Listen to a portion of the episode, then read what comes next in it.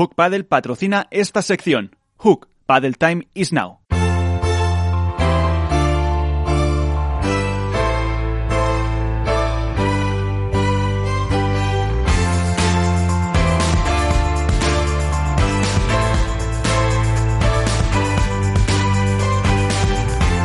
En esto es Paddle comienza el debate. Debate con eh, Alberto Bote, la dormilona de As. Eh, Alberto, ¿qué tal? Muy buenas. Muy buenas noches, Miguel, ¿cómo estáis? Álvaro López, Padre Spain, ¿qué tal? Muy buenas. Hola, muy buenas noches. Bueno, después de la eh, exhaustiva mm, pues crónica de lo que ha pasado en este Adeslas y antes de empezar con protagonistas, em, ¿con qué os quedáis vosotros? ¿Con qué imagen, con qué resumen, con qué titular os quedáis? Alberto.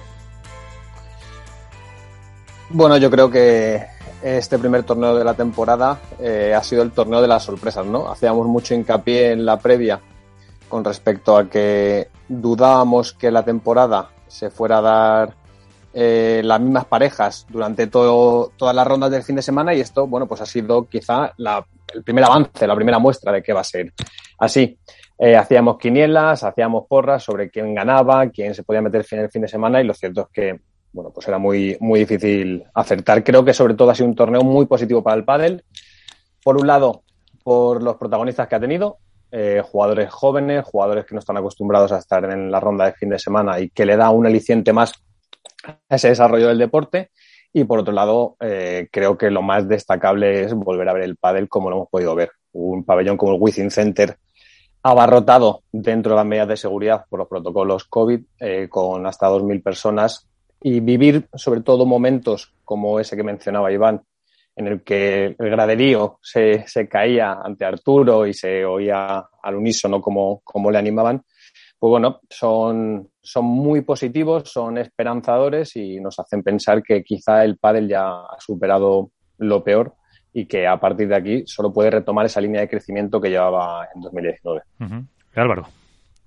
Bueno, pues yo la verdad que, con muchas cositas. Lo primero, sumarme al apoyo que ha mandado Iván al padre de Teresa Navarro eh, y también manda, mandar ánimo tanto a Antonio Luque como a Nuria Rodríguez, que han dado positivo por COVID estos días. Así que bueno, desde aquí, desde el programa, mandarles también nuestro apoyo. Yo me quedo con muchas cosas. Me quedo con, bueno, quizá por un, un Lucky Loser que no se podía haber estirado más, como lo hicieron estos dos, estos dos chicos de, de, la, de la previa, Antón e Íñigo. La verdad que, que se vio un, buen padre por su parte y me alegro por ello es el hecho de que eh, hayan podido llegar hasta el viernes y se hayan podido ver incluso en streaming. Eh, la verdad que merecido.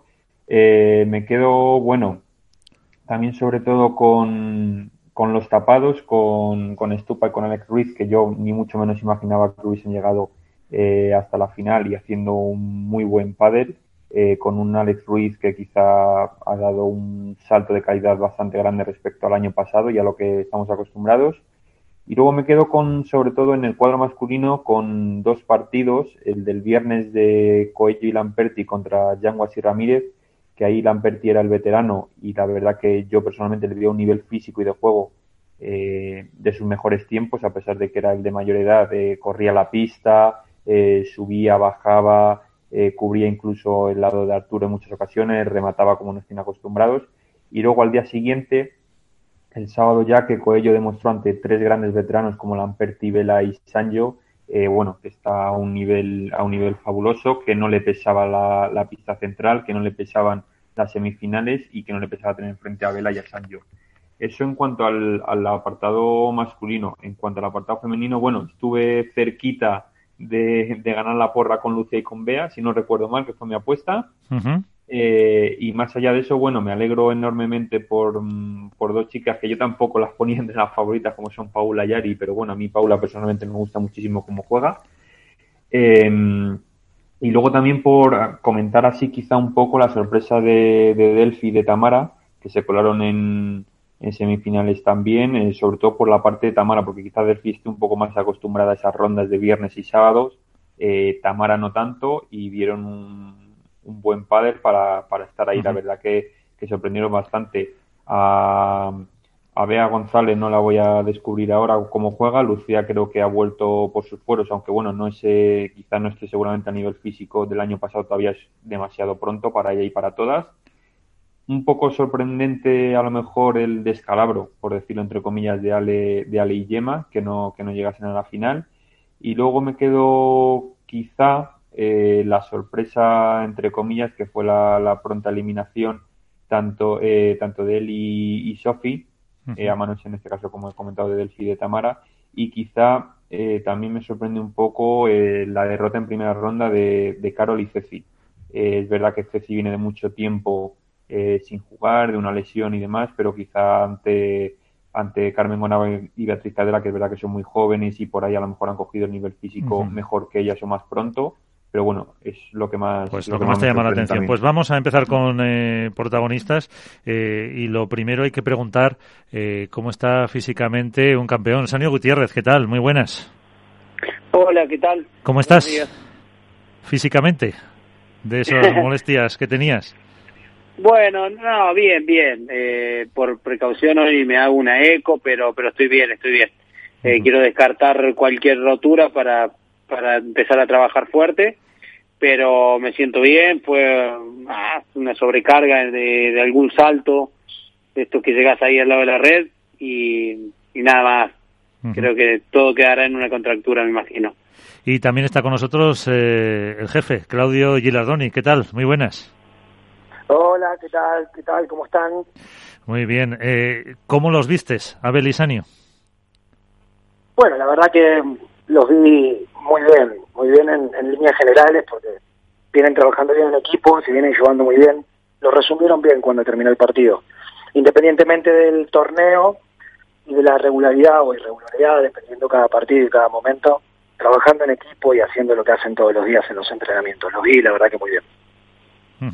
Eh, bueno, para que entren eh, todos, eh, como siempre tenemos poco tiempo, está con nosotros Álvaro López de Padel Spain, Alberto Bote de mm, La Dormilona de As y Sanio, lo siento, pero la primera pregunta te la va a hacer Iván Hernández. Vale, sin problema.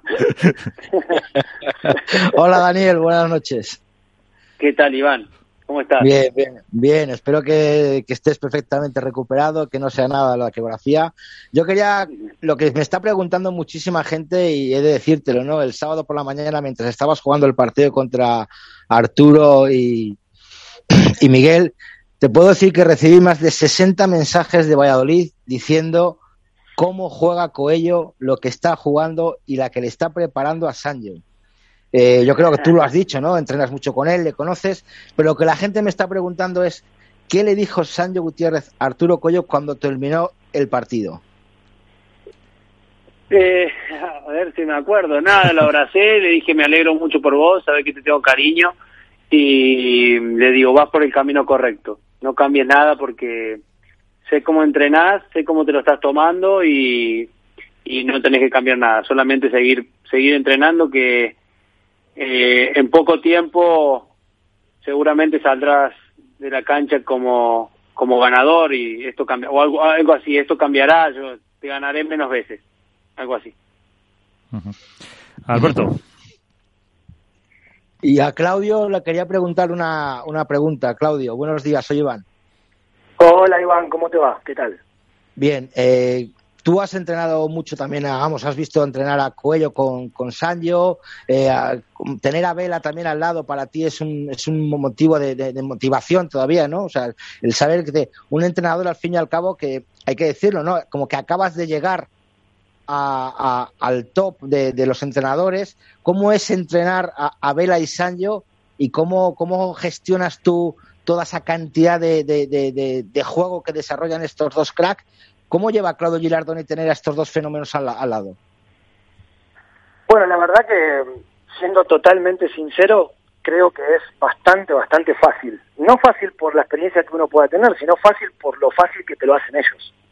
Al fin y al cabo tienen tanta experiencia y han vivido tanto que uno se aclimata al equipo y encontrás lugar enseguida porque somos como una familia.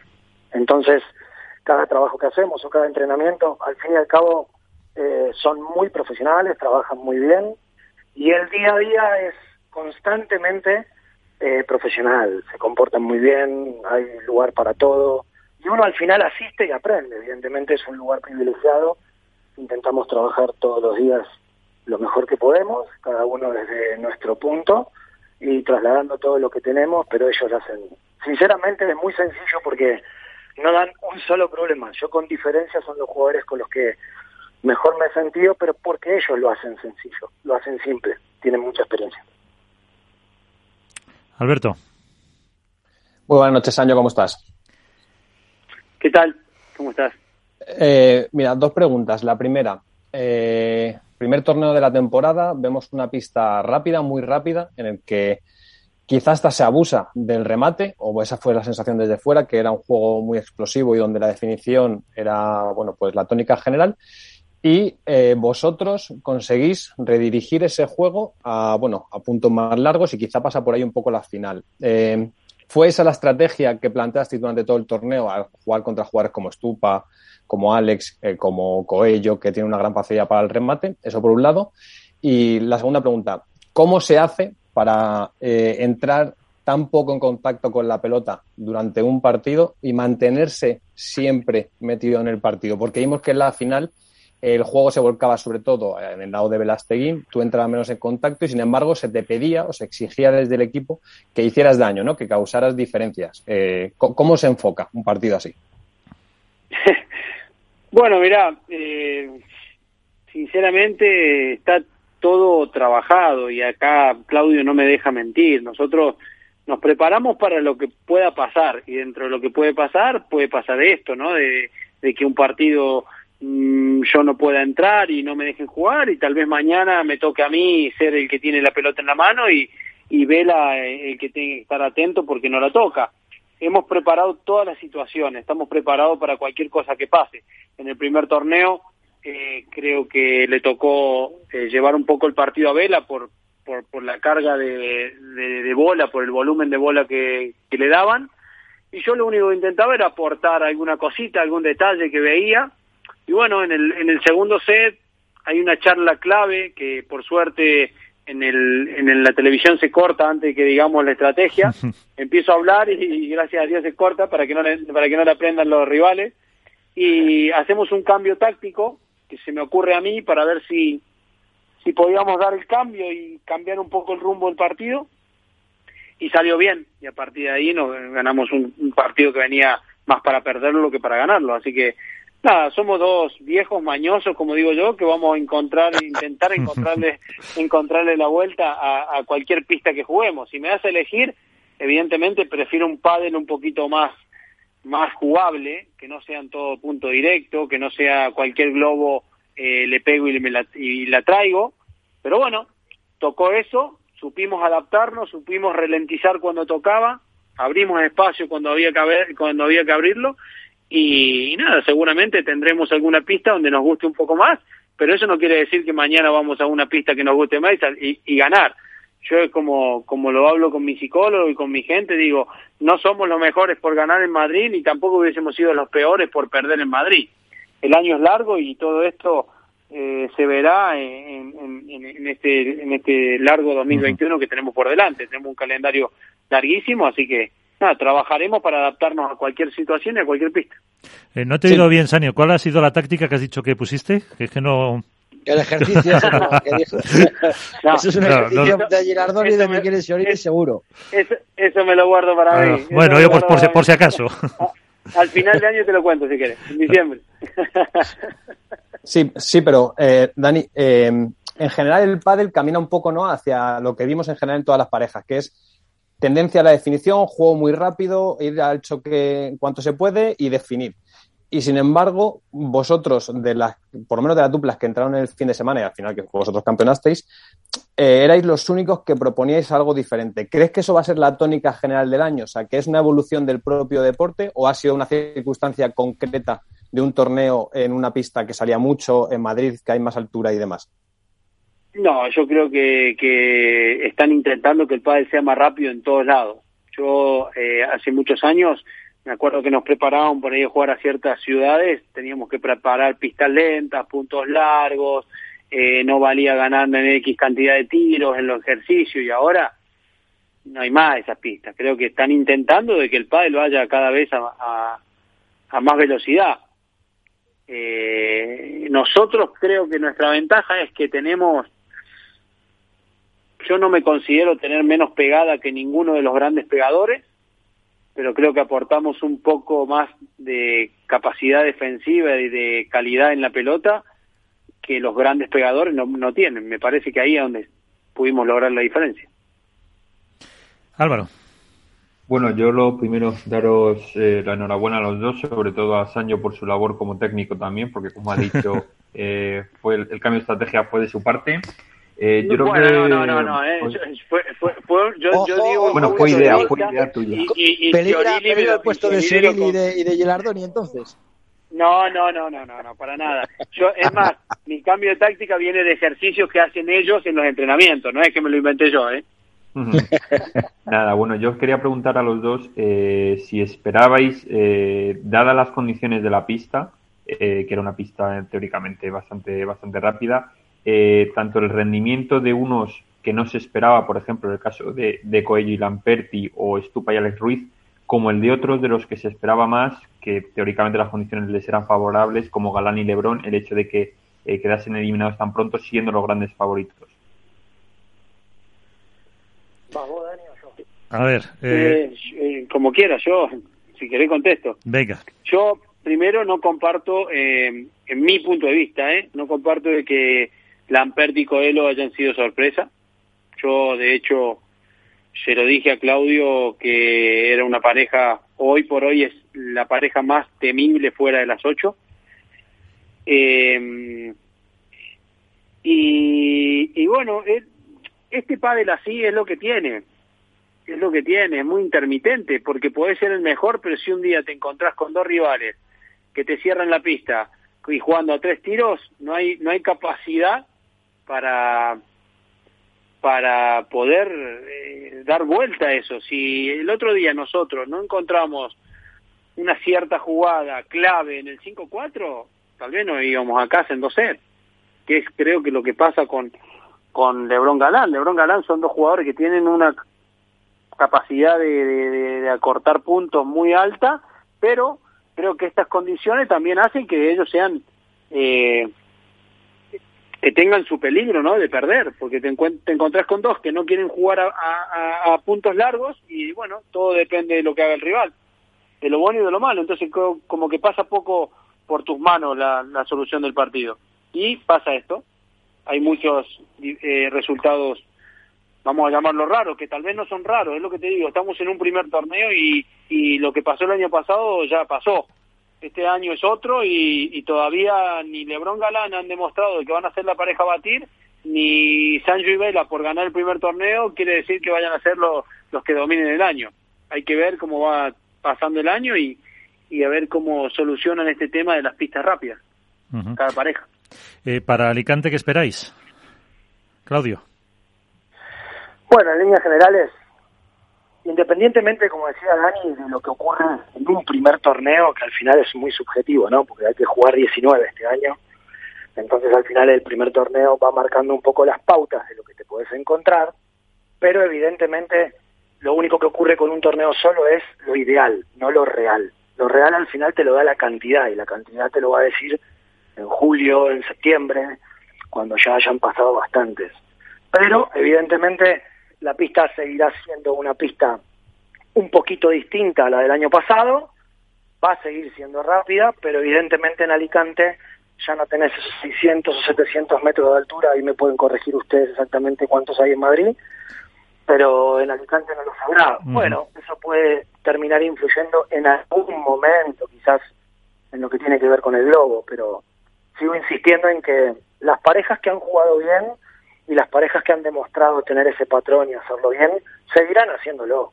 Uh -huh. eh, yo ahí coincido mucho con Daniel, tengo que ser sincero y lo ha dicho hace ya bastantes meses en entrenamientos aquí en Valladolid, que cuando hemos visto, voy a dar un ejemplo para no extenderme, pero hemos visto a Miguel y Arturo, se veía la peligrosidad que tenían, ¿no? Yo creo que tienen la misma peligrosidad que cualquier pareja del máster. De hecho, no va a ocurrir solo lo de este torneo, va a pasar muchas veces en el año, están capacitados para ganarles a cualquiera, porque hoy por ahí está todo muy parejo y hay cuatro, cinco, seis parejas que quizás no te entran en el máster o no te entran en las ocho, pero tienen un nivel que se adapta muchísimo a lo que está ocurriendo, porque se amolda mucho el patrón de juego que tienen a, a la velocidad que te otorga también el tipo de pista y el tipo de bola, ¿no? Perfecto. Pues eh, casi con ese mensaje nos vamos a quedar. Eh, la temporada es larga, como decía Carlos. Hay muchas oportunidades para hablar, pero queríamos felicitar a los campeones del primer torneo de la temporada, eh, Sanio Gutiérrez, eh, Claudio Gilardoni. Muchísimas gracias por atendernos. Enhorabuena y hasta una próxima ocasión, que esperamos que sea pronto, que sería buena noticia. Muchas gracias. Muchísimas gracias, muchísimas gracias. Un saludo grande para ustedes. Gracias, Muchas Sanio. gracias. Un abrazo. Gracias. Adiós. Pues ahí está, el eh, campeón de la temporada con esas referencias valli- vallisoletanas de, de Iván y que, pues eso, fíjate lo que ha dicho.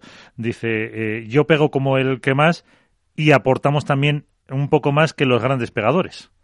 Que es una, una reflexión interesante que ha dejado Sanio. Dice eh, que nosotros también sabemos pegar. Sí, es que yo, yo creo, digo muchas veces que el pádel eh, es un deporte raro porque la cantidad es igual a calidad, ¿no? Y Sancho y Vela son capaces de hacer más veces mejor las cosas que los demás.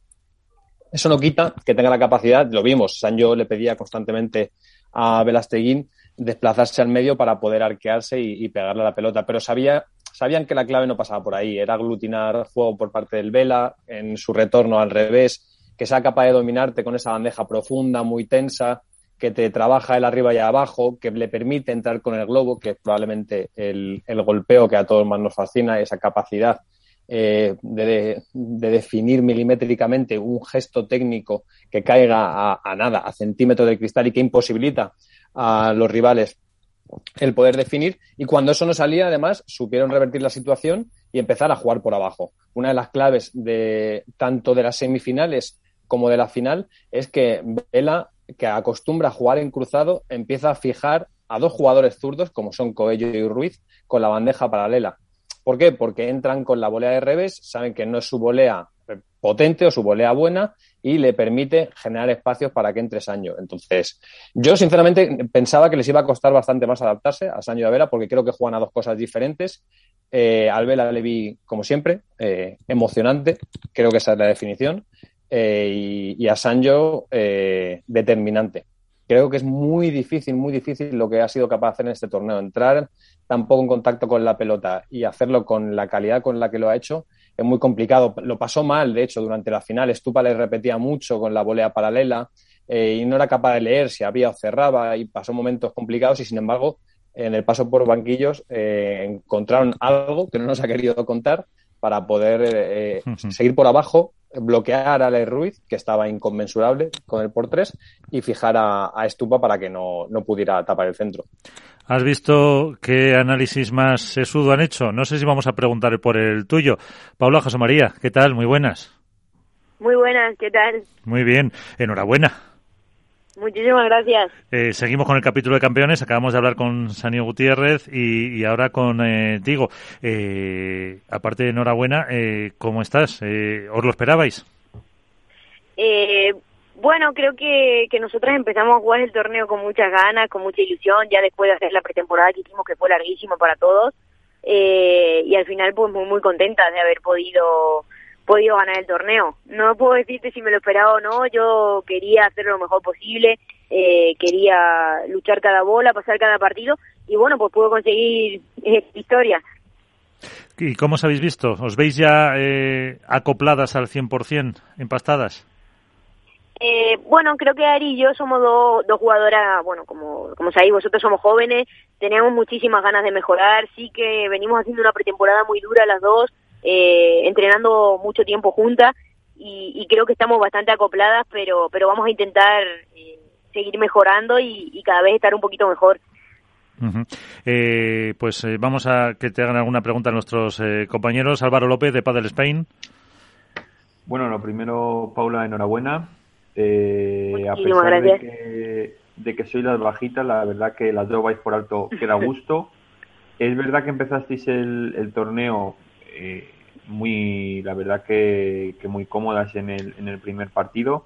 quizá en el segundo costó un poquito más el primer set, bueno, eh, contra, perdón, en el, sí, en el segundo partido costó un poquito más el primer set, lógicamente, contra, contra las gemelas, pero es verdad que en el segundo set a las gemelas, o sea, ya ahí empezasteis a, dar una imagen eh, muy compactada, como ha dicho Miguel, eh, jugando muy inteligente, abriendo ángulos, eh, superando a dos jugadoras que físicamente, vamos, son un, son un puntal, como son las, las gemelas Alayeto.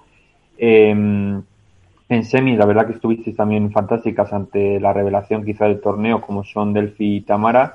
Y en la final sí que es verdad que ante otra pareja también bastante física como Lucía y Bea supisteis sujetarlas. Quizá no sé si ellas eh, a lo mejor llegaron un poco más cansadas, pero yo quiero preguntarte eh, cómo se juega una final, aunque tú ya en Madrid has ganado, cómo se juega una final en el primer torneo del año, eh, dos parejas nuevas, cómo entrasteis vosotras a la pista mentalmente y sobre todo ¿Qué es lo primero que os dijo Gustavo a la hora de, entrar a pista y, jugar y pelear por el título?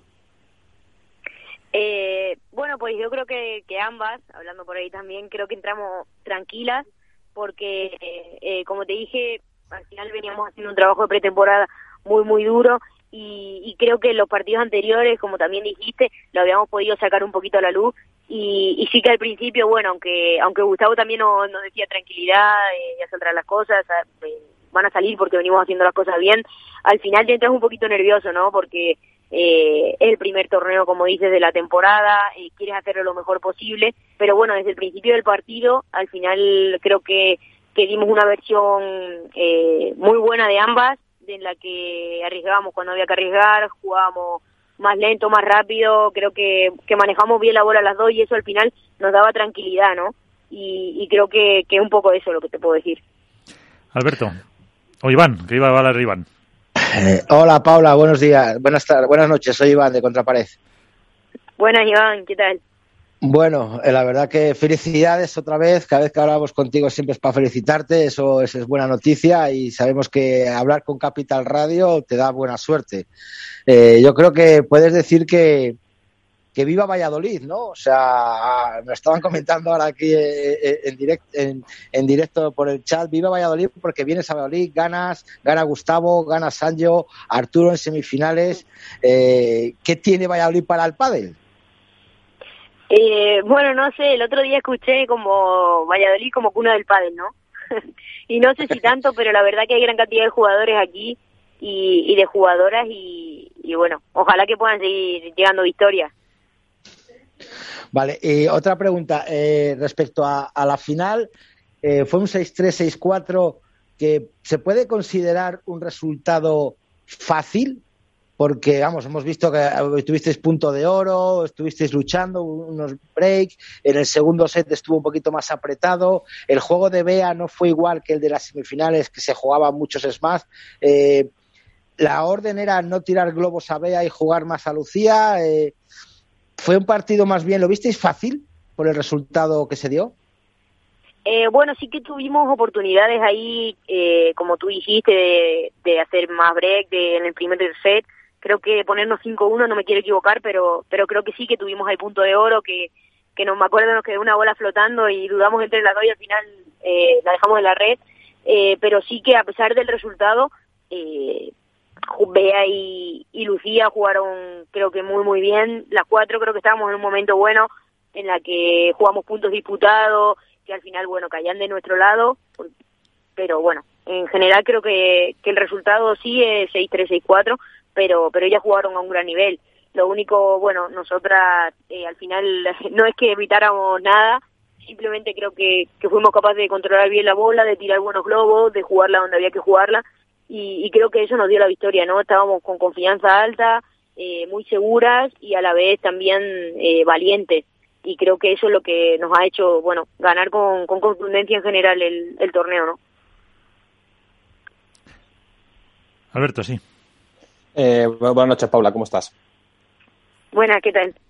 Eh, mira, eh, quizá desde fuera hemos centramos demasiado las miradas o pusimos el foco mucho en Gemma y, Alejandra como las grandes favoritas y sientes que eso quizá os ha quitado presión a la hora de encarar el torneo y que probablemente el haber podido disfrutar de una etapa nueva profesional como pareja os ha permitido sacar eh, mejor juego. Eso por un lado. Y segundo, si tuvieras que quedarte con un instante, con algo de este torneo, porque si no recuerdo mal, hace un, año que no, que no conseguías eh, un título, en Marbella 2020, ¿con qué te quedarías? ¿Cuál es el momento que recuerdas con, con mayor cariño?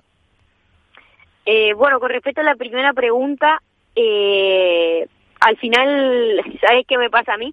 Que entro a la pista y, no estoy pensando en, nada exterior, o sea, lo único que estoy pensando es en la bola, en hacerlo lo mejor posible, en correr, en disfrutar. Y, y no creo que se trate de algo de, presión de ganar o no ganar, de lo que la gente crea, de lo que la gente piense. Al final creo que lo que lo que hay está en uno mismo, ¿no? si, si tú tienes confianza, tienes confianza tú y da igual, da igual el resto, da igual si la gente quiere que ganen una, quiere que ganen otra. Eh, yo creo un poco, un poco así. Y con respecto a la segunda pregunta, eh, de, del momento que, que más recuerdo, pues, si te soy sincera, recuerdo algunos momentos eh, muy buenos con Ari, pero, pero con el que más me quedo y, y con el que voy es el abrazo que nos dimos antes de, comenzar el partido de, de la final, que, bueno, ahí no, nos animamos y creo que, entre nosotros hemos creado un feeling muy bueno y, para mí ese momento fue muy bonito, aunque también he de decir que cuando, cuando terminamos el partido y también nos abrazamos juntas y, celebramos, eh, creo que, que también ese, ese momento, o sea, los dos abrazos, tanto del principio como del final, son algo que yo, que yo me quedo con eso. Eh, hay que decir, Iván, que, que por mucho que vendas Valladolid, eh, Paula es extremeña, que si no luego toda mi familia política se me echa encima. O sea, que, que no vendas tanto, tanto, tanto, que al final ese bueno, apoyo cuando viene a entrenar aquí y a jugar aquí y está teniendo buenos resultados, desde que está entrenando en Valladolid y come el hechazo de aquí, es cuando gana el Bueno, bueno. A ver, Paula, Paula, defiéndete. Pero también he de decir defiéndete, Paula. Que, también tengo más cerca mi tierra. Entonces, bueno, eso también influye, ¿no? Que pueda hacerme una escapadita y, irme a Extremadura.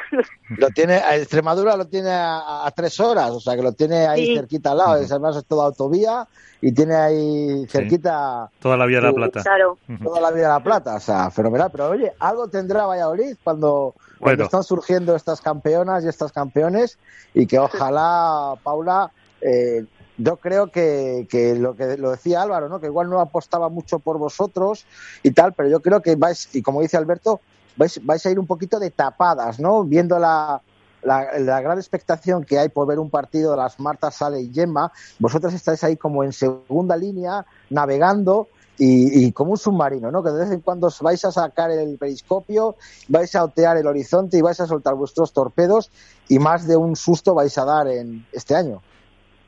Sí, yo confío mucho en nosotras, o sea, desde el primer momento, eh, yo para mí he jugado con Ari, para mí Ari siempre, siempre ha sido número uno. Ahora en el ranking está número uno, pero para mí siempre lo ha sido. Y, y creo que, que a su lado podemos hacer unas cosas muy, muy buenas, ¿no? Y creo que lo bueno que tenemos las dos es que nos escuchamos mutuamente, que, cualquier cosa que nos decimos, cogemos las cosas positivas y tenemos muchísimas ganas de mejorar, tanto cada una por separado como las dos eh, juntas y creo que, que eso nos va a hacer cosas muy buenas y luego no sé si, si llamarlo como que vamos de tapadas o no, pero, pero bueno, intentaremos estar ahí. O sea que, que espero que, que lo de tapadas, bueno, dure un tiempo, ¿no? pues, eh, ¿algún apunte más para, para Paula? Eh, la dejamos con este triunfo. Bueno, Alberto tiene una cuestión. Eh, Paula, eh, le preguntábamos antes a Sancho que hemos visto que la pista era propicia para jugadores eh, agresivos que abusan eh, de la definición o que gustan de la definición y en tu caso eres una jugadora a la que le gusta ir al choque, le gusta jugar rápido. ¿Crees que va a ser, vas a poder repetir ese patrón de juego que quizás es que se te pide en otros torneos como puede ser Alicante, a nivel del mar, donde va a ser más complicado que la pelota salga? Eh, bueno, sí, yo al final, como ha dicho, soy una jugadora que va bastante al choque. Por ahí sí que otras jugadoras de, del circuito tienen mucha más pegada, porque son más altas, porque son más potentes por arriba, que también le puede favorecer bastante la pista. Pero bueno, en mi caso, o sea, eso no lo voy a perder nunca, ya sea la pista lenta, pista rápida. Eh, al final, bueno, son estilos de juego y, y que me da solución, ¿no? Eh, pues eh, antes de, despedirte, eh, Iván, no quiero que pronuncies la palabra Valladolid más de diez veces más. Arturo Coello, ¿qué tal? Muy buenas. Hola, ¿qué tal? Muy buenas. porque ahora estamos con Paula José María, que también entrena en Valladolid, hemos hablado con Sanio y está Iván, eh, vamos, que se eh, ha crecido hasta los 2.10. Casi, casi ya está como tú de alto. O sea que... Estoy emocionado, se me saltan las lágrimas. Hoy teníamos que haber hecho el programa desde Valladolid directamente. Sí, sí. Nada, pues vaya, aquí estamos invitados, más nos vamos a Mojados, que es un gran pueblo, como sabe bien Arturo, que hay muy buenos restaurantes y nos juntamos ahí y hacemos un programa en directo con Arturo. Bueno, pues despedimos a Paula con esa conexión eh, de Valladolid, eh, que se, además se le ha cortado el teléfono. A ver, eh, Arturo, mm, lo primero también enhorabuena. Muchas gracias. Eh, y la pregunta que es em, pues casi más típica, aunque luego llegarán las eh, más técnicas, eh, ¿te lo esperabas? Eh, no, o sea, no sabíamos que podíamos, o sea, yo y Miguel sabíamos que podíamos rendir a, a buen nivel. No sabíamos más o menos porque al final, al principio de la temporada, hay muchas expectativas y tampoco se sabe bien cómo están funcionando otras parejas. Y nosotros sabíamos que podíamos rendir. Eh, en ningún momento mi objetivo era hacer semi, ni mucho menos. Nosotros íbamos a jugar nuestra primera ronda, a hacerlo lo mejor posible y, y esa era nuestra final. Entonces, no, no, no nos lo esperábamos. Eh, hace un momento, como te he comentado, ha entrado Sani y le preguntaba a Iván cómo no por Valladolid, por tal, eh, y dice que vosotros podéis ganar, prácticamente ha dicho eso, a cualquiera de las ocho primeras parejas. Bueno, a ver, al final yo creo que también a día de hoy el, el pádel se está, se está profesionalizando a todos los niveles y, y ahora mismo yo creo que todas las parejas que se encuentran en cuadro y muchas que están en previa pueden optar a ganar a cualquier pareja. Nosotros lo sabemos, sabemos que, que cualquier pareja puede ganarnos y que si nosotros jugamos bien podemos competir a cualquier pareja. Entonces, bueno, al final eso nos da la tranquilidad a la hora de competir, de, de saber que si hacemos nuestro trabajo podemos podemos rendir. Eh, a ver, Iván, hazle un poquillo a la Oh. pelota. Hola Arturo, buenas noches. ¿Qué tal, Iván? ¿Cómo estás? Bueno, eh, no sé, me, me- tengo algo en el estómago, ¿no? Ya, ya me pongo hasta, me voy a empezar a poner nervioso de, de- de hablar con, contigo, ¿no? La verdad que, bueno, ya lo sabes, que te conozco desde hace muchísimos años. Hoy mismo en el periódico del Norte de Castilla te hemos sacado un- una página entera completa. Espero que, que te guste, que la hayas disfrutado y sobre todo que la disfruten en, en Mojados, que es donde más me la estaban, más la estaban reclamando, ¿no? Bueno, Entonces, Iván, a ver, una pero- pregunta complicada, no te enrolles. Una pregunta complicada. No, la fácil, la que estamos enseñando mucha gente que me lo ha dicho. Eh, ¿Qué te dijo Sancho y Vela en la red después de ganar el partido? ¿Y qué siente un ver, jugador de pues- 19 años cuando un Wizzing Center le llaman, le, le corean? Bueno, lo primero y siempre lo digo, eh, agradecer tanto a Miguel como a, como a Dani como, como a Vela, porque, porque fue un gesto yo creo bastante bonito, permitirme, permitirme quedarme solo en la pista, yo siempre se lo agradeceré porque como hablo, como se lo digo a mis padres, creo que ha sido de las cosas más bonitas que, que a día de hoy me ha pasado con el deporte. Y nada, que cuando yo les di la enhorabuena y Vela me, me comentó eso, fíjate ahora en la pista que, que, que te van a aplaudir todos y así disfrutas de- del, del torneo que has hecho o algo así más o menos, también estaba nervioso, no me acuerdo exactamente con las palabras. Y luego con, con Dani la verdad que tengo una grandísima relación, es un jugadorazo y, y muchas veces, antes más, pero ahora poco menos, pero sí que compartimos de vez en cuando entrenos y jugamos partidos. Y, y nada, se acercó y me dijo, bueno Arturito, espero que no, pero creo que va a ser de las últimas veces que, que te gane. Entonces, bueno, yo no sé si será así, porque al final Sancho es un jugadorazo y, y siempre está y, y lo va a estar en lo más alto. Entonces, bueno, eh, contento por, por las palabras y como te digo, la verdad que es con una sensación muy emocionado y, y con muchas ganas de seguir. Bueno, a, ver Álvaro, ponlo un poco en aprieto, que tenga que ir Arturo ya aprendiendo a ver, a lidiar con vosotros. Bueno, qué decirle al jugador revelación de la pasada temporada en nuestros premios, eh, poco más que felicitarle. Eh, sí que es verdad que yo tenía una pequeña apuesta por él eh, cuando le fui, de hecho, a entregar el premio y me dijo que no habían perdido todavía en pretemporada, es decir, que, que estaba, se contaban sus partidos de entrenamiento por victorias. Ahí ya me dio una pequeña clave.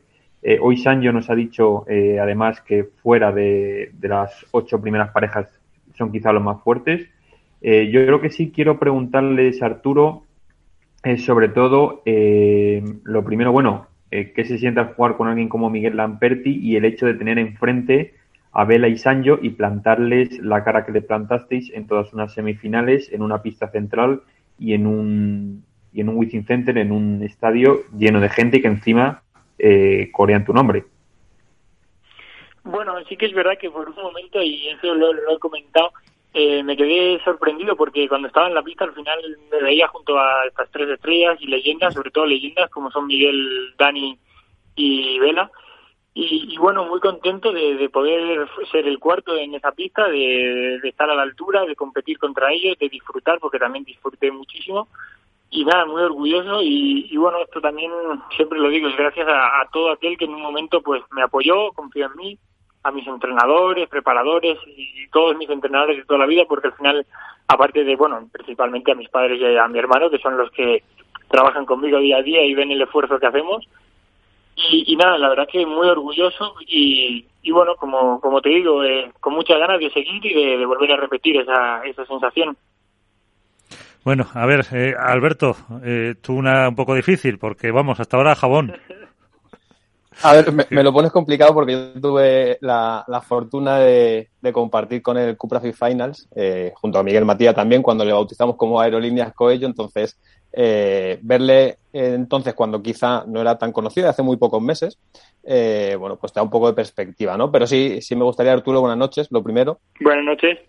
Eh, ¿qué, ¿En qué has pensado estos días? O sea, ¿qué, entre comillas, te reprochas de, de la semifinal? ¿Crees que hubo algo, a lo mejor algún lance de- del juego, del partido, algo que no llevasteis a cabo? ¿O fue más mérito de, de Vela y de Sancho? Bueno, yo creo que principalmente eh, fue mérito de, de y Sancho, porque al final, aunque por momentos en el primer set parecía que llevábamos el partido controlado, que puede llegar a ser, pero al final ganar a jugadores como, como Vela y Sánchez no, no es tan fácil. Sí que quizás yo pequé un poco de inexperiencia y de nervios por eh, reconocerlo, que al final en ciertos momentos del, del final del primer set me puse nervioso. Pero bueno, al final creo que, que es algo normal y, y, y obvio que a un chaval de 19 años que está jugando en las semifinales y ve que puede ganar a jugadores de la talla de Vela y de Dani y aparezcan nervios. Creo que lo gestioné lo mejor que pude y, y bastante bien y, y nada, yo no, no me puedo reprochar nada porque al final creo que hemos hecho un gran trabajo, eh, hemos hecho una gran pretemporada, un buen torneo y, y bueno, al final es, es con lo que me quedo y con muchas ganas de, ya digo, de, de seguir y seguir y, y aprovechar esos, esos ciertos momentos para, para seguir y llegar al final y quién sabe si un torneo, ojalá. Sí, pero eh, Arturo, eh, primer torneo de la temporada, semifinales en Madrid, eh, tanto Miguel como tú realizáis un papel excelso que quizá muchos eh, no esperábamos, dado a, la- a las nuevas parejas. ¿Cambia eso la dinámica del resto del año, los objetivos? Es decir, ya tenéis unas semifinales que quizá era un objetivo eh, soñado durante el año y es primer torneo de la temporada y lo conseguís. ¿Cambia un poco la perspectiva con la que afrontáis los próximos torneos? No, y te voy a te voy a decir por qué, porque al final yo yo personalmente no me pongo objetivos, siempre siempre lo comento, no me gusta ponerme objetivos porque los objetivos me presionan. Entonces al final mi único objetivo es que cada día que, que me levanto y voy a entrenar lo haga de la mejor forma posible y, y que entrene ese día de la mejor forma posible. Entonces ese es mi objetivo y a través de eso eh, voy creando un, un sistema de trabajo que no me presiona y me, me ayuda a mejorar. Entonces no no me marco objetivos, sí que es verdad que la gente nos pregunta que si llegar a la pareja 8, que si hacer Master Final, pues evidentemente buscamos llegar a ser jugadores de Master Final y llegamos y buscamos, yo busco personalmente ser jugador número uno del mundo. No sé si llegará este año, el año que viene no llegará nunca o en, dentro de 10 años. Pero al final los objetivos míos no son no son de, de ranking ni nada, son de mejorar día a día, de, de progresar, de hacer mi labor lo mejor posible y, y hasta este momento pues bueno me, me está sirviendo. Eh, Arturo, yo una, una pregunta. ¿Cuándo fuiste consciente de lo que habías hecho en Madrid? Cuando te sentaste en el banquillo, en la ducha, cuando te juntaste con tus padres, ¿te pegó un bajonazo físico y psicológico después de, de todas las emociones? ¿Cuándo fue ese momento en que dices, joder, Arturo, la que he preparado? Bueno, yo creo que quizás fue un poco más boom cuando ganamos a, a Paco y a Martín. Creo que, que era más sorpresa porque luego contra Iván y Miguel creo que era un partido más eh, 50-50 en el que sabíamos que, que podíamos ganar y perder, pero contra Paco yo creo que, que no estaba tan claro y, y aunque en pretemporada nosotros les habíamos jugado y, y había ido bien un partido y otro pues ajustado, eh, eran claros favoritos. Yo creo que en ese momento fue cuando cuando yo terminé el partido que dije, uff, que hemos ganado la pareja 4 y, y estamos en cuartos y encima se ha, se ha abierto un cuadro entre comillas, porque al final nosotros sabemos que el partido era igual de difícil o más que contra Maxi y Tito, contra Miguel Iván, pero bueno, al final nos conocemos mucho, sabemos cómo jugamos, llevamos toda la vida enfrentándonos y en ese momento sí que fue cuando cuando yo me, me planteé y dije, uh, estamos haciendo un buen torneo, hay que seguir y, y sobre todo hay que disfrutar. Eh, ¿Qué te ha dicho Miguel? ¿Cómo te aconseja? ¿Cómo, entre comillas, te, te lleva un poco durante los, eh, durante los partidos? Bueno, al final eh, yo más que, más que consejos que también, pero no me no te sabría decir uno, lo que más he aprendido de Miguel es el sistema de trabajo que, que tenemos, la forma de, de cómo crear un, estilo de juego, que es lo que hemos conseguido en pretemporada, y crear un patrón de juego que, que nos hace pues, ser competitivos. Yo creo que esa es la clave de nuestro juego, crear un esquema de juego muy claro que, a él, tanto a él como a mí no, nos beneficia. Y yo creo que aparte de eso hemos tenido la suerte de trabajar con Gustavo y Mati, que nos han ayudado evidentemente, y eh, nos hemos podido compenetrar yo creo de la, de la mejor forma posible. Y bueno, aparte de eso tenemos una una muy muy buena relación que yo creo que también eso ayuda, eh, tanto dentro como fuera de la pista. Y, y bueno, yo creo que esas son las claves para que Miguel y yo rindamos bien o como, como lo estamos haciendo. Y, y por eso por eso estoy muy contento con él y la verdad que, que estoy aprendiendo mucho. Una última cuestión para Aerolíneas Coello. que le podemos eh, decir para o expresarle quizás los deseos para, para Alicante para el próximo torneo en el que eh, si no sale una final tampoco pasa nada, ¿no, Arturo, por lo que has dicho? No, evidentemente que no. O sea, nosotros no, no vamos al torneo con las expectativas de llegar a la final, ni mucho menos. De hecho, nuestra final es la primera ronda.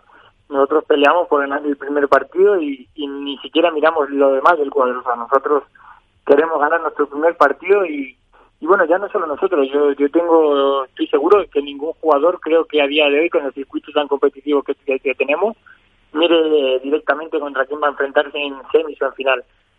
Porque yo creo que a día de hoy cualquier pareja puede hacerte partido y en cualquier partido te puedes ir a casa. Entonces, nosotros nos centramos en ganar nuestro primer partido, que, que es una batalla durísima seguramente, y, bueno, eh, ahí es lo que te puedo decir. No, si no hacemos final no va a ser un fracaso y ojalá la hagamos, pero, pero al final nuestro objetivo es, es ganar el primer partido y, y, seguir peleando. Pues eh, con eso nos quedamos. Aerolíneas Coello, muchísimas gracias por estar con nosotros y hasta la próxima. Muchas gracias, les mando un abrazo a todos y, y bueno, ojalá nos podamos ver pronto. Un saludo. Un saludo, esperemos eh, que así sea. Y yo no sé si, Iván, con nuestro siguiente invitado vas a poder pronunciar la palabra Valladolid en algún momento. Porque menudo día que, que llevamos. Siempre puede, siempre puede. Siempre se, se lo inventa. Hombre, podemos decir algo más, yo que sé, como espeto, chiringuito o algo así, o, o la música de, de Marvel. Eh, Ale Ruiz, ¿qué tal? Muy buenas. Hola, muy buenas, ¿qué tal? ¿Cómo estáis? Muy bien, enhorabuena lo primero eh, por ese gran Gracias. torneo que habéis hecho. Eh, y, y aquí estamos con eh, Álvaro López de Padel Spain, con Alberto Bote de la Dormilona de As y con Iván de Contraparedes, que como estaba con Arturo Coello, antes con Sanio, antes con Paula José María, que todos entrenan en Valladolid, o, o, te, o te tienes que ir para allá con él. Por eso. Eh, ¿Qué tal? ¿Cómo estás? ¿Ya has asumido todas esas lágrimas, esas emociones de, del Wizzing? Sí, bueno, la verdad que han, han sido muchas emociones esta semana. Eh, han sido partidos muy duros, eh, psicológicamente, físicamente hemos sufrido mucho, pero la verdad que muy contento con el trabajo que hemos hecho y, y con el resultado, por supuesto. Eh, con ese, esa final, con ese eh, gran partido contra Belisani, ¿os visteis en algún momento que podíais ganarla? Hombre, yo creo que con set arriba y break arriba las expectativas son bastante altas, pero pero bueno, siempre con contra Vela ningún partido está ganado hasta que la última bola no, no la falle él. Entonces, bueno, eh, estuvimos cerquita, la verdad que, que faltó muy poco. Creo que jugamos un gran partido, pero, pero bueno, enfrente teníamos unos rivales muy buenos y siempre te pueden dar vuelta cualquier situación, aunque sea muy en contra de ellos y hay que seguir aprendiendo, seguir trabajando porque hay que llegar a ese momento de la mejor manera posible y, ojalá que no nos pase más. eh, pues eh, mis compañeros, eh, vamos, que te he presentado antes, estaban eh, apuntando, bueno, y se veía que hubo algunos juegos en los que era bola, vela, vela, vela. eso os lo, os lo decía Carlos, evidentemente, ¿se puede saber por qué?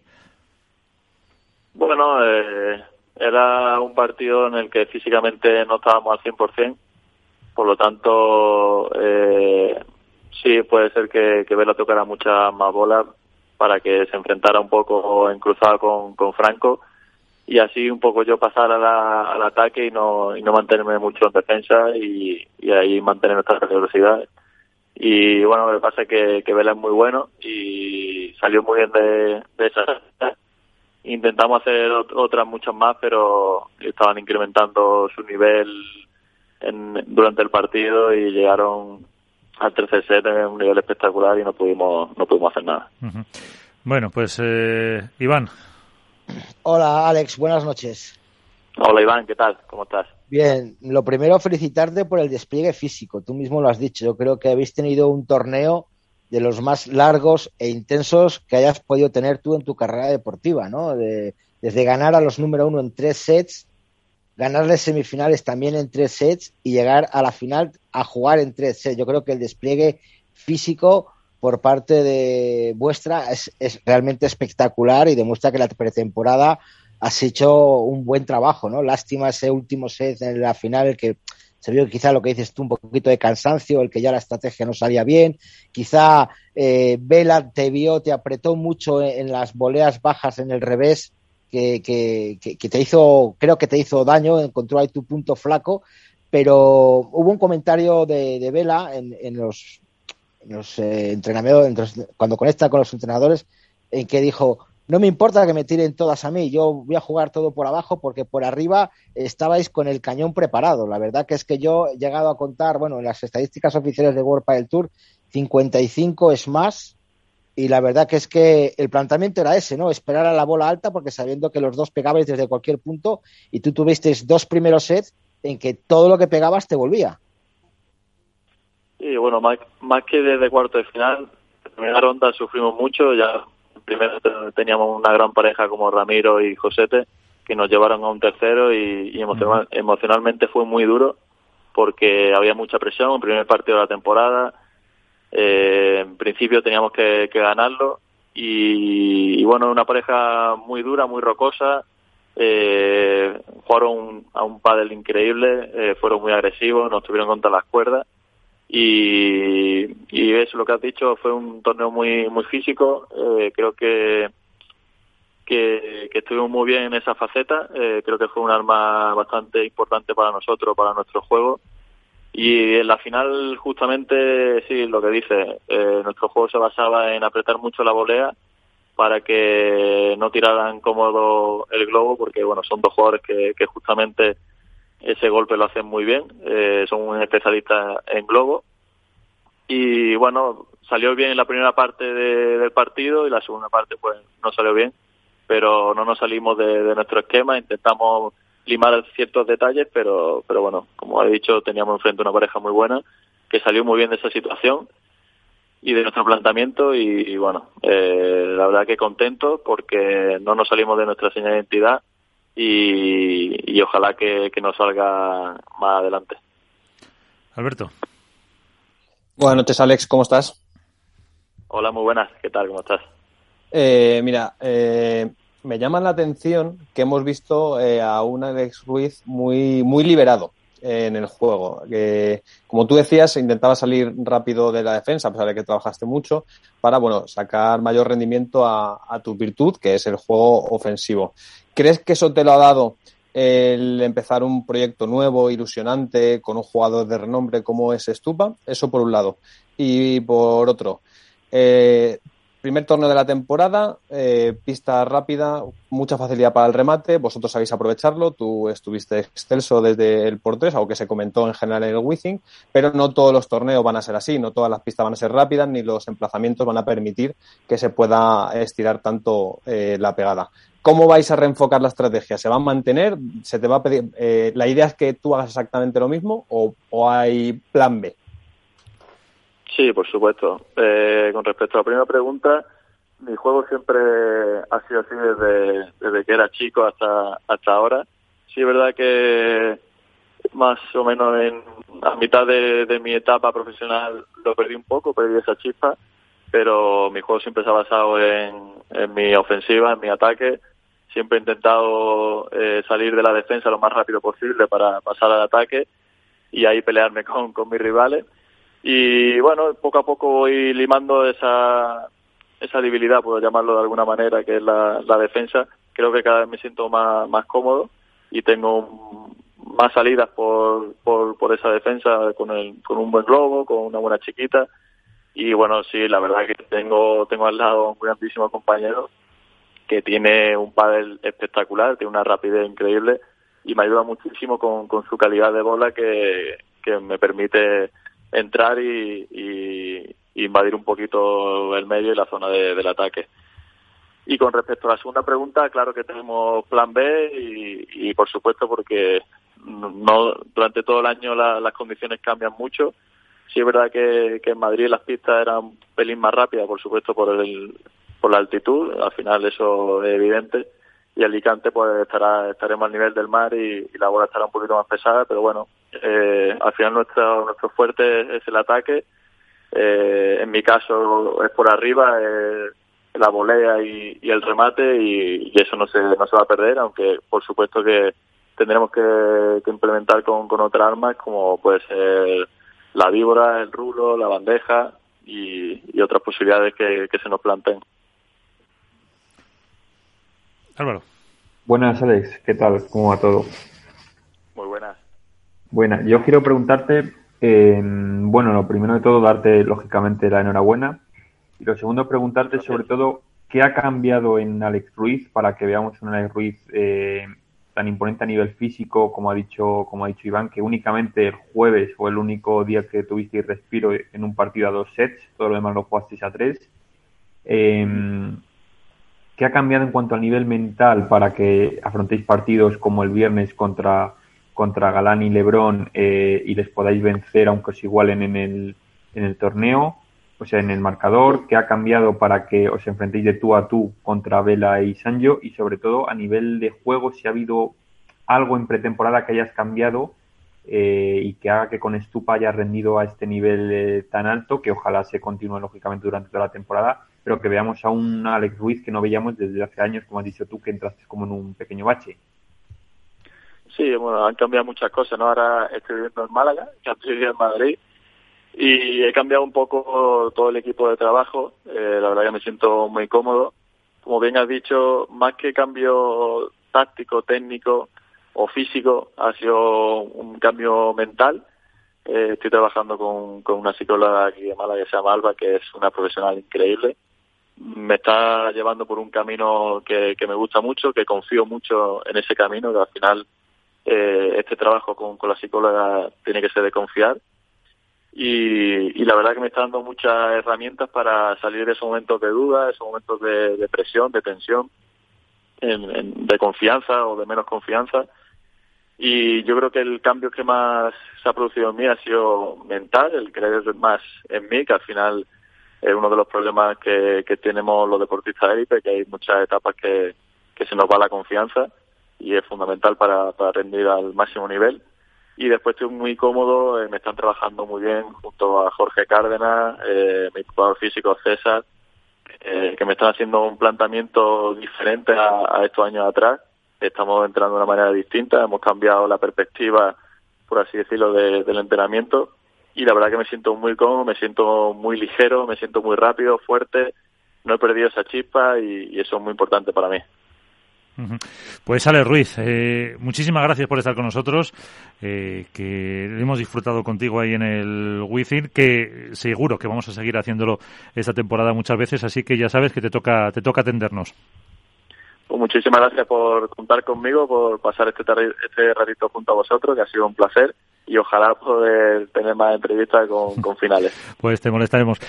Alex Ruiz, muchísimas gracias, un placer. Eh, gracias. nosotros nos quedamos, eh, vamos a, a debatir un poco, vamos a criticar, vamos a, a seguir analizando como estábamos haciendo, que hay muchos temas que ha dejado, aunque la semana que viene mm, seguramente intentaremos tener menos invitados y así da más tiempo para que podamos demostrar lo malos que éramos en la porra, ¿no? La Alberto. verdad que somos, somos Pésimos. malos, malos, malos, pésimos. Es que no Bueno, acertamos ni una, ¿no? No ha sal- nadie, me nadie. salvo, me salvo por el lado femenino que por lo menos llegue a la final, algo es algo. Yo, yo he hecho cuartos como máximo. No, yo he hecho final de chicos, me parece, ¿no, Miguel? A ver, espérate, que lo voy buscando. Ir- Yo ir- creo ir- que sí. menos, menos mal que le hice una foto a la hoja porque soy un desastre y la perdido. Pero, Yo pero creo yo, que sí que hice. yo creo que esto es un poco lo que hablábamos la semana pasada, ¿no? Eh, ¿Os acordáis cuando debatíamos sobre que si hacíamos una porra cada torneo sobre las parejas que entrarían en cuartos, no coincidiríamos eh, entre los cuatro en ninguna? Pues yo creo que esa es eh, un poco la fotografía, ¿no? Ha sido eh, este torneo. El saber que el pádel está pasando por una etapa de transición y este es el primer torneo, hay que englobarlo en lo que es, evidentemente, una pista muy rápida, Madrid, el público, eh, bombazos todas las rondas, pero yo creo que es la prueba fehaciente que el pádel, tanto en masculino como en femenino, eh, va a vivir un año muy, muy, muy divertido para el aficionado. Pero también recuerdo que dentro de esa eh, gran predicción que tenemos con bola de cristal que dijimos, en las chicas, quitando las 3-4 de arriba, hay un escalón muy grande y no va a entrar nadie. Y al final, pues fíjate todo lo que pasó también. Sí, No sé. y en chicos, ¿cómo fue? Yo creo que sí, que yo sé- creo que sí que acerté. A ver, sí, sí, hay que reconocerlo. Ibera yo acerté. Sí, eh, lo, más, lo, más aproximado fue el triunfo de Iván con Vela y Sanio y luego Álvaro que eh, puso como finalistas a Lucía y Bea. Y, perdón, a Lulú y a Bea. Eso, Eh, eso, habla con propiedad, Miguel. Ahí me llevo premio de consolación, por lo menos, ¿no? Sí, Sí, porque una camiseta de contrapared. Y el juego, y el, y el juego de estos pádel. eso es. Pero el, el- el junior, ¿eh? El junior, para que juegue con el niño. El profesional no. No, la verdad que sí, que sí que marca un poquito lo que está diciendo Alberto y lo que hemos comentado todos. La tendencia que en cualquier ronda puede saltar la noticia, eh, no te puedes fiar de nadie. eh, el, el pádel está evolucionando. Yo creo que dicen muchos jugadores y lo comentaban en las redes sociales, ¿no? Que el césped que ha puesto Mondo este año en World Padel Tour es como más fino, más, más pequeño, más bajo y que a lo mejor eso que hace que la bola salga más. Veremos a ver en Alicante. A mí lo que me sorprende es que en una pista tan rápida como era esta y de gran pegada, eh, Lebron y Galán, en- el batacazo ha sido tremendo. Bueno, pero, pero Iván, te, te sorprende, o sea, la derrota de Lebron y de Galán tiene un porqué muy claro, muy, muy claro. Y es, digamos, extramuros, ¿no? Por llamarlo de alguna forma. O sea, tuvo más que ver con lo que pasó fuera, que afectó al rendimiento de dentro, que con el propio pádel, porque el partido lo tenían completamente dominado, eh, estaban jugando bien, estaba sin- yendo todo en el guion que todos hubiéramos pensado.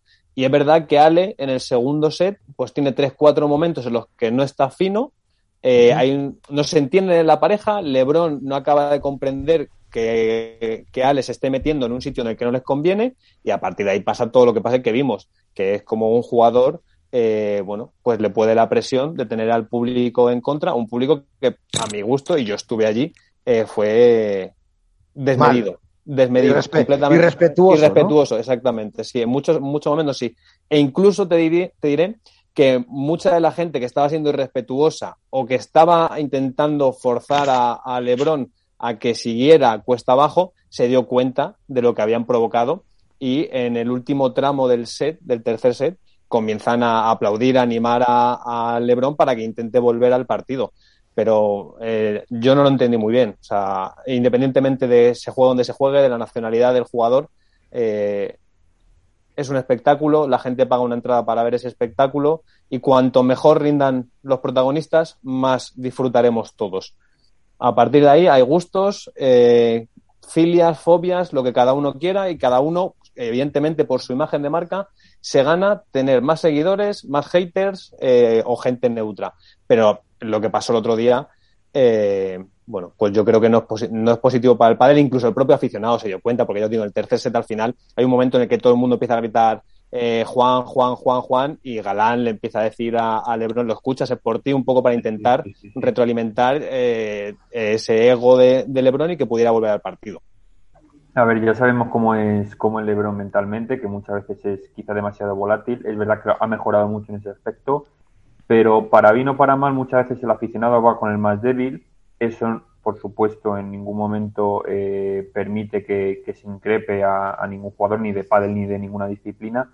Pero bueno, creo que por ahí sí que es verdad que pasó un poco el, partido en que sacar, sacaran precisamente del partido para la redundancia a Lebron y que por ahí perdieran. Yo lo que quizá también eh, destacaría que no hemos hablado mucho es, eh, no diré pobre rendimiento porque no creo que haya sido así, pero sí de que no hayan llegado más lejos Paquito y Paquito y Dinero. Batacazo total. Yo creo que deberían haber estado. Es verdad que por uno, por lo menos pelearon a tres sets y, creo que la imagen no fue tan mala, pero sí que es verdad que por, por nombre de pareja tendrían que haber estado más arriba. Y, y sobre todo también destacar una vez más, además a los que eh, precisamente les eliminaron, eh, que son, si no me equivoco. Eh, bueno, perdón, destacar, perdón, a Sergio y a Chisco, que otra vez desde, desde previas, una pareja que en Madrid, vamos, reina y barre prácticamente, y que otra vez en, en World Padel Tour desde previas han conseguido llegar a cuadro final. Yo quería comentar una cosa respecto a lo que habéis dicho de Juan Lebrón y el público, ¿no? Me parece mal, eh, obviamente, que, increpen a cualquier jugador, pero ¿cuántas veces hemos comentado en, la radio y muchos años eh, que Vela ha sido increpado en muchos torneos, que incluso este mismo torneo vimos a, Lima cuando jugaba con Chingoto y Tello, que la gente le silbaba, le, le, abucheaba y le gritaba. Eh, yo creo que eso va con, con, el deporte y con la posición de cada jugador.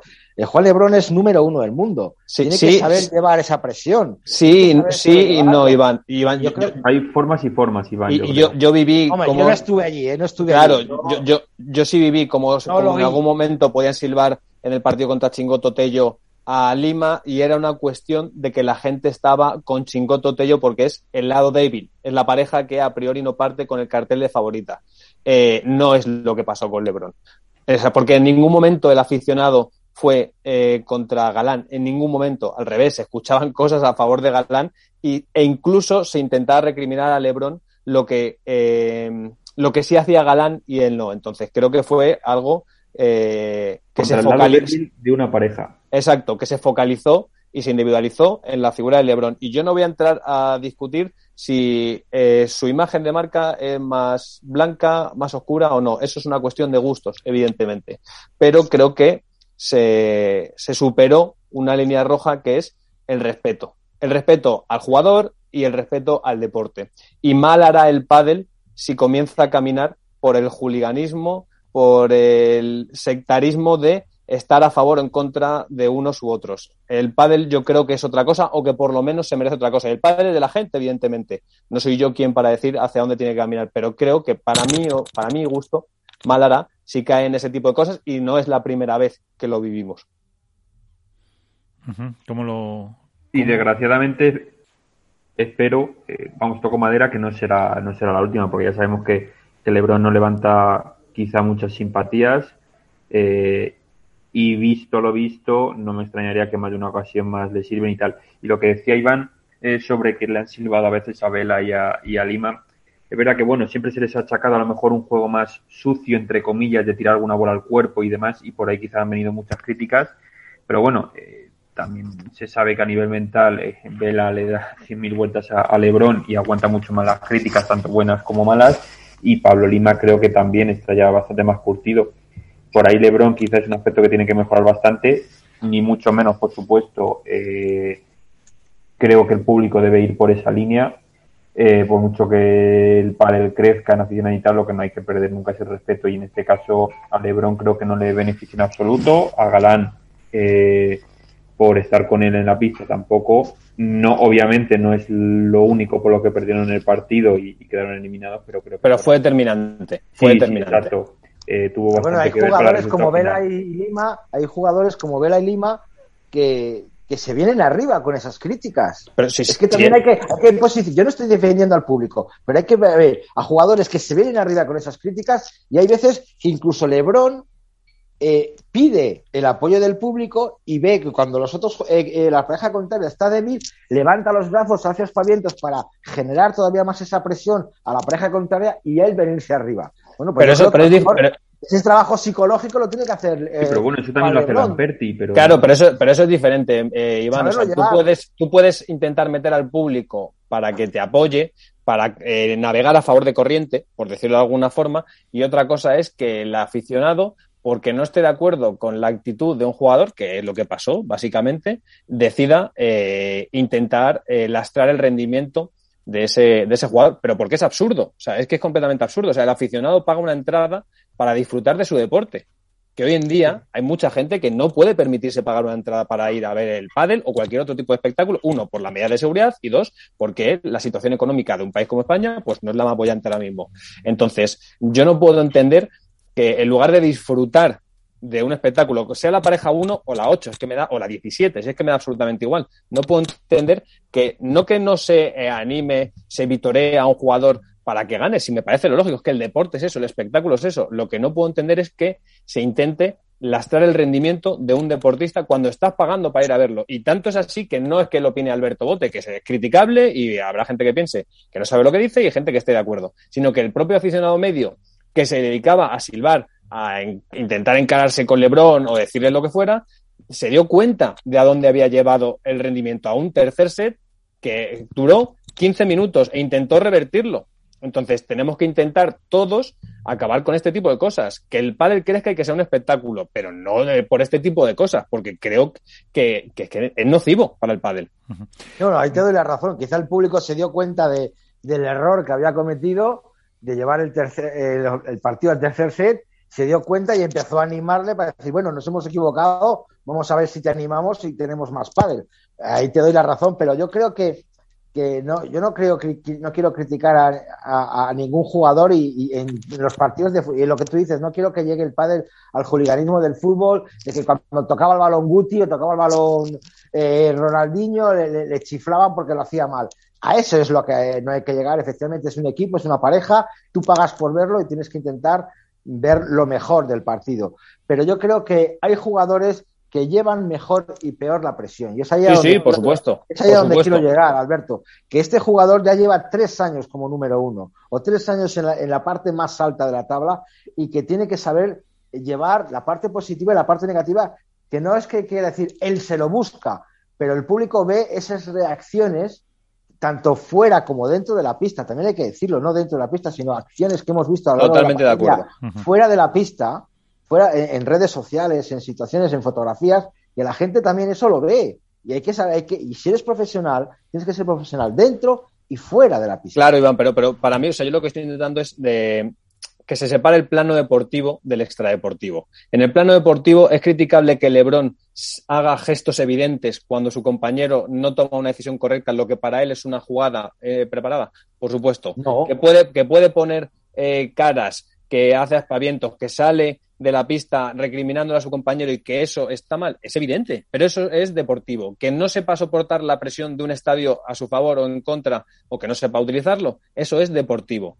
El resto es extradeportivo y afecta a lo deportivo. Entonces, dentro de lo deportivo, evidentemente yo discuto con cualquiera y probablemente esté a favor eh, o, compartiré la opinión que Lebron tiene muchos tics como compañero que pulir todavía y evidentemente lleva años, ha mejorado mucho, pero eso no quita que es que yo estaba allí y yo sentía bochorno, incluso gente con la que yo estuve que no había ido al pádel, era la segunda vez en su vida que iba a ver un partido profesional de pádel, alucinaba con lo que estaba pasando.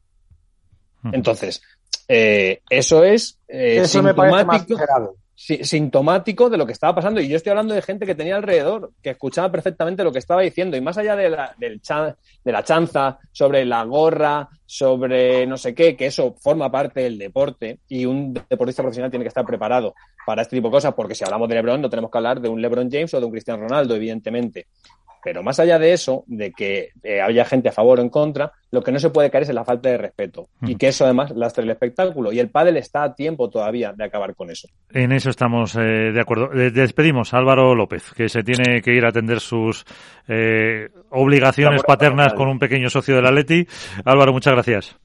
Un saludo a todos. Y incorporamos eh, que le he dejado eh, escuchar a cinco minutitos por donde íbamos a alguien que estuvo, además de a pie de pista, también con una situación privilegiada en inglés eh, viendo los partidos. Manu Martín, ¿qué tal? Muy buenas. ¿Qué tal? Muy buenas noches a todos. Estábamos, eh, no sé si quieres comentar algo de esta reflexión que estaban haciendo Iván y eh, Alberto sobre mm, la presión sobre los jugadores, sobre los gestos, sobre el riesgo que se corre de, pues, incluso eh, influir en, en, el, en el resultado con, con esas eh, eh, críticas hasta cierto punto extradeportivas. No, a ver, es, es complicado porque, a ver, el, digamos que el aficionado, el aficionado medio al pádel para mí se está un poco acercando quizá en exceso al, al del fútbol, ¿no? Donde la norma de etiqueta pues lo ve como, como normal. El, eh, bueno, pues el, el, intervenir en el partido, pues tanto en positivo como en negativo. Sí que es cierto que, por ejemplo, o sea, es pensar a qué nos podemos parecer, porque incluso hablando de tenis, que nos comparamos muchas veces, el, el aficionado medio de tenis tiene un comportamiento hasta que se juega la Copa Davis. Cuando se juega la Copa Davis, el, el comportamiento cambia mucho. Entonces, bueno, yo creo que, que siempre intentamos animar o elogiar lo positivo y, y en lo negativo, bueno, pues mantener una compostura y, y tratar de no sobrepasar determinados límites lo cual no quita que el jugador debe de, focalizar y tener claro que cuando está compitiendo, pues a veces la cosa va a estar en positivo y a veces la cosa va a estar en negativo, pero, pero no te debe poder influir. Eso sería lo ideal, pero es cierto que, que, hay veces que te influye, ¿no? Y que, y que te pasa factura, sobre todo en, en, en según qué momentos de la temporada. Así que bueno, es un tema delicado, pero, pero que creo que además es importante que lo vayamos definiendo poco a poco a qué, a qué de tipo de deporte nos queremos parecer, si es que nos queremos parecer a alguno, o que definamos qué tipo de deporte queremos ser, porque el pádel va a seguir creciendo. O sea que creo que da para una charla bastante extensa. Sí, por eso, para, para hablar más, por eso decía la semana que viene más debate, Alberto, que te, que te va un poco Manu en la misma línea. Buenas noches, Manu. Buenas noches. Eh, mira, a raíz de esto, eh, ¿cómo tú que tienes una dilatada experiencia de los banquillos y, habiendo visto, bueno, pues eh, cómo, cómo influyó en el partido de Lebron y de Galán, de la pareja 1, ¿cómo se puede reenfocar desde el banquillo a un jugador que ve, no, no la presión del público, porque eso se supone que un jugador profesional tiene que convivir con ello, habrá quienes lo lleven mejor y habrá quien lo lleve peor, pero ¿cómo se puede revertir esa situación y si te ha pasado alguna vez, mmm, supongo que no, por eh, no tanto, no tan exagerado por el, emplazamiento y la cantidad de público, pero si has vivido alguna situación similar. Bueno, a ver, en esos momentos tienes que tener muy claro qué es lo que está pasando. Yo no sé exactamente desde el banquillo cómo, cómo lo llevaban eh, Lebron y Mariano junto con Ale, pero sí que vi que en, el, en ese tercer set a, a Lebron yo le vi, le vi cabizbajo, o sea, le vi eh, como frustrado quizá. Y, y, es algo, o sea, a Lebron le puedes ver muchas cosas, pero pero no lo había visto nunca tan cabizbajo o por lo menos desde, desde el punto desde que yo lo vi, que era el de, de, de comentarista, yo le vi, a veces le veo caliente o, y le veo que quiere acaparar juego y que siente que tiene juego para dar y yo le vi como ya, ya no sé, una con, con, con un estado de energía eh, bajo. Triste, estaba triste. Sí. Hombre, fíjate una cosa, Alberto y, y, y Manu, buenas noches, Manu. Eh, buenas en, noches, en la tarde de las semifinales me parece que se repartieron los premios a los mejores de la temporada pasada, mejor revelación, uh -huh. eh, mejor jugador, mejor pareja, y a la mejor pareja que fueron nombrados eh, Galán y Lebron, Lebron no fue a recibir el premio. Yo creo que que salió muy tocado psicológicamente de ese partido y que, le, afectó bastante para no acompañar a su, a su pareja y a su marca, porque no, a salir a, a su marca a recoger el premio como mejor pareja. Yo creo que psicológicamente sí que le hizo daño y, y, y, creo que eso le afectó bastante. Esperemos Pero, que se recupere. ¿no? Yo, yo, coincido con lo que dice Manuel, Iván. O sea, yo es que le, yo tuve la suerte de estar a pie de pista en ese partido y apenas tenía Lebron a 4 o 5 metros y su cara era de tristeza, eh, decepción, no, no, era presión. O sea, yo no vi una persona excesivamente agobiada, sino no, no entendía cómo. Decepcionada a lo mejor. Cómo, cómo, se había llegado, cómo se había llegado hasta ahí. Ya, ya, ya, no sé. Yo es que la verdad, yo lo que yo lo, yo lo vi en televisión y, hablaba contigo por el WhatsApp de que te estabas salado, que lo veías efectivamente, pues ya te fijas un poquito más, sí que vi algún gesto, pero bueno, no sé, ojalá, ojalá lo sepa revertir. Yo quería preguntar a Manu por, por sus chicas. Eh, ¿Cómo viste el torneo de todas tus chicas? ¿Cómo es la, la sensación ahora decir, de estar acostumbrado a llegar a semifinales y finales y ahora de repente que se te corte el tren en Pues, octavos de final? Espérate un segundito que lo que se le ha cortado es el teléfono que estaba entrando en el parking y Ah. ya tienes, ya tienes, ya tienes a Manu. Manu, ¿me oyes? Me caí. Sí, hola, perdona, que quería preguntarte cómo es la, la nueva situación de, de Manu Martín acostumbrado a, a semifinales y finales con, con, con las parejas que has tenido ahora, antes, a de repente que el tren se te pare en octavos de final. Bueno, la verdad que te puedes imaginar que jodida en ese sentido. Pero, pero bueno, hay que estar, a veces está, la vida a ritmo, a veces estás arriba en lo más alto de la ola y, y a veces no. Nosotros seguimos trabajando para, para seguir estando allí, para seguir haciendo semifinales y finales, solamente que, bueno, pues este año está más complicado. O sea, hace tres años estaba en esta misma posición y, y es verdad que me he tirado dos años pues ganando torneos o perdiendo finales, ¿no? Pero bueno, hay que valorar cada, cada momento y, y lo positivo de todo esto es que si, si conseguimos que, que el equipo de Sofía y Eli esté ahí arriba y, y empiece a hacer resultados, pues va a ser algo muy bonito y que también va a poner en valor el trabajo que hago con ellas y, y mi profesión. Así que bueno, hay que aceptar que la vida es ritmo. Eh, Manu, eh, ¿qué tal la experiencia como, como narrador de un World Padel Tour de forma, de forma íntegra? Cuéntanos, porque sí que vimos que haya mucho movimiento a través de redes sociales y que tuvo una repercusión bastante grande entre tu comunidad eh, en Mejora tu Padel, pero ¿cómo, cómo lo has vivido y, qué feedback has recibido?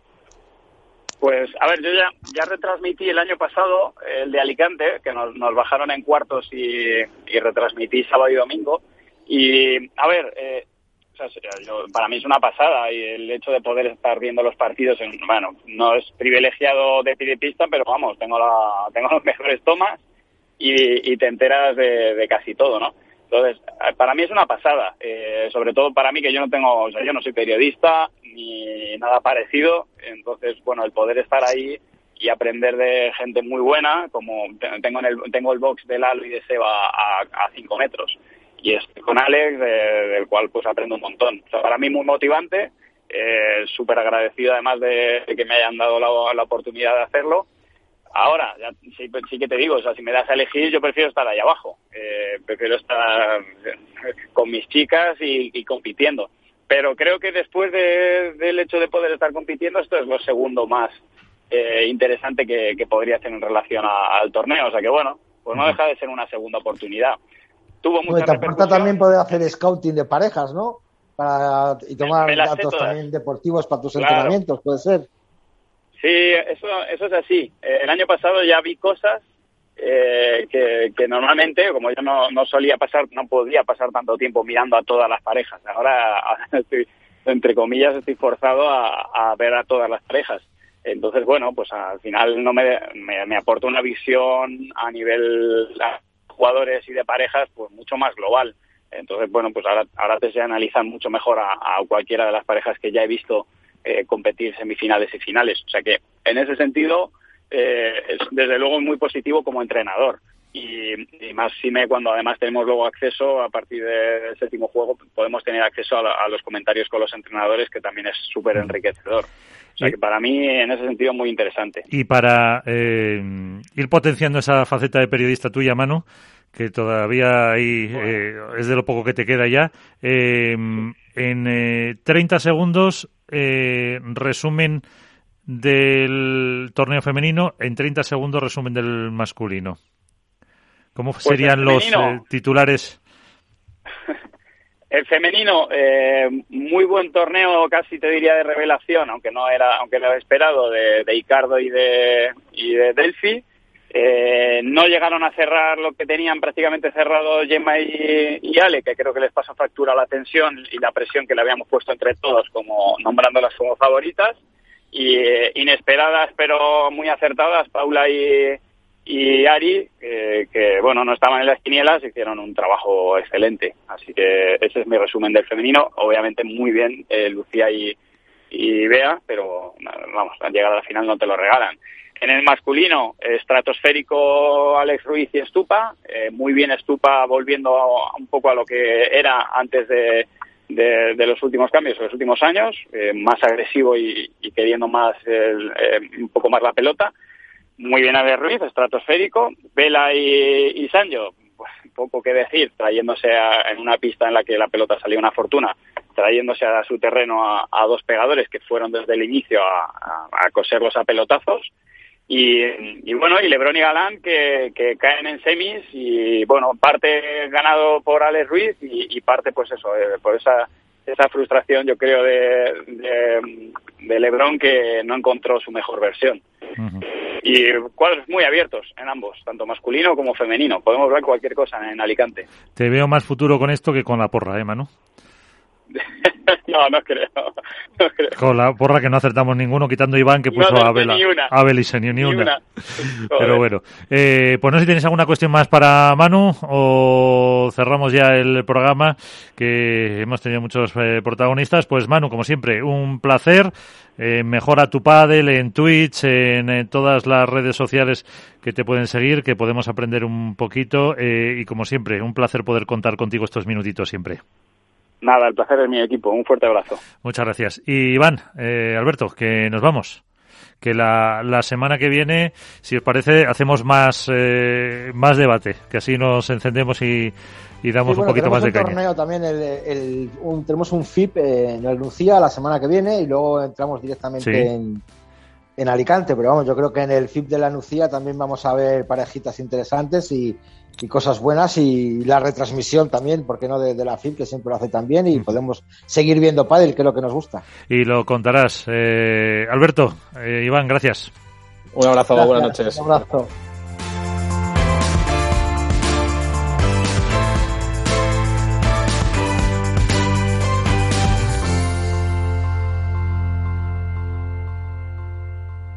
Hook Paddle ha patrocinado esta sección. Hook Paddle Time is now.